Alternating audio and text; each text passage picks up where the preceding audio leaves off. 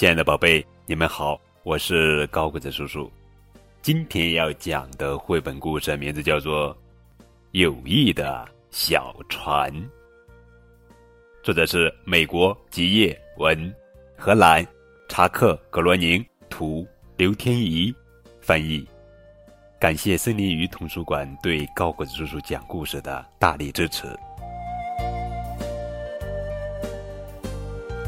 在一棵孤零零的大树下，小刺猬缩成一团小刺球，孤零零的躺在角落里。忽然，他听见有人在谈论他。可怜的小刺猬呀，看起来真孤单呀。是呀。不过他会好起来的，友谊的小船就在那儿，只要他愿意去寻找。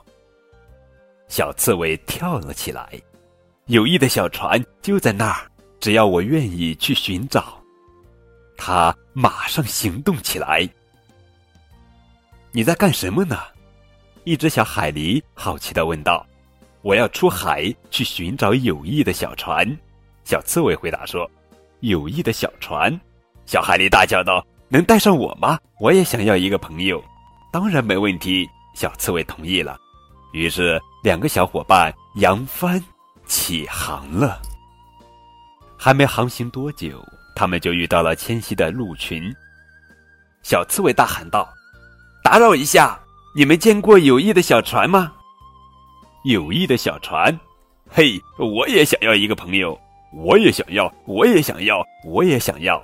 自从亲爱的老欧文离开后，一切都变了。你能带上我们吗？哦，呃，当然没问题。小刺猬同意了。当然，当然，小海狸也同意了。于是他们继续航行。打扰一下，小刺猬向一只小老鼠喊道：“你见过友谊的小船吗？”友谊的小船，小老鼠。嗯，若有所思的说：“嗯，没见过。呃，不过我倒是很乐意跟你们一起去寻找。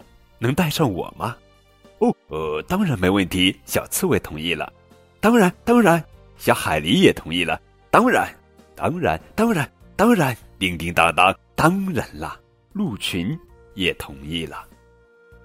他们继续航行，驶向了洋流冰冷的地方。北方，北方，北方，又驶向波涛汹涌的南方，南方，南方，南方，驶向了红日初升的东方，东方，东方，东方。每当小刺猬问别人：“你见过友谊的小船吗？”回答他的总是没见过。但每当别人问他能带上我吗，他总是回答说：“当然没问题。”可是几天之后，小刺猬又想缩成一团孤零零的小刺球了。大家围绕在他身边，小海狸鼓励他说：“别放弃，我们会一直陪着你，有我在呢，还有我，还有我。等我们找到老欧文，他一定会让你开心起来。”小刺猬看着周围的一张张笑脸，他振作起来。你们说的对，友谊的小船就在那儿，我们只需要用心去寻找。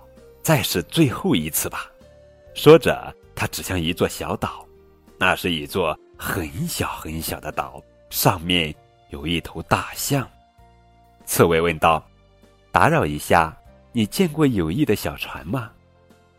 友谊的小船。大象说：“哦，那不就是吗？就在那儿呀。”小刺猬转过身去，然后他叹了一口气：“哦，不不不不是，那只是我的。”小刺猬看着眼前的一幕，张大了嘴：“真是的，之前怎么就没发现呢？”他高声喊道：“看呐，答案就在我们眼前！”他指着夕阳的方向。我们还没去过西方呢，大家在一起又是拥抱又是欢呼。西方，西方，西方！